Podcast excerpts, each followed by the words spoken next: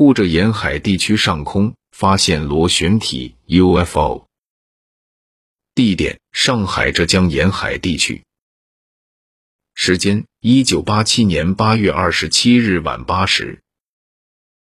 发现经过：该物体开始出现时呈螺旋形光束，顺时针方向旋转，尾部散发着光点，很快变成脸盆大小的椭圆形的光盘，发出黄蓝色光，由北向东南高速飞行。海军航空兵一架巡逻机曾予追踪。据驻沪海航某部飞行员毛学忠叙述，当夜十九时三十分，我正驾机在空中巡逻，当飞临长江上空时，突然发现右前方嘉定上空有一个亮的刺眼的飞行物体，我立即加大油门，以九百千米时速与它成一百一十度夹角，紧紧追赶。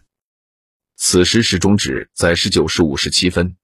我边追边观察，发现目标在下降，亮点颜色为橘黄色，后面拖着一条螺旋形尾巴。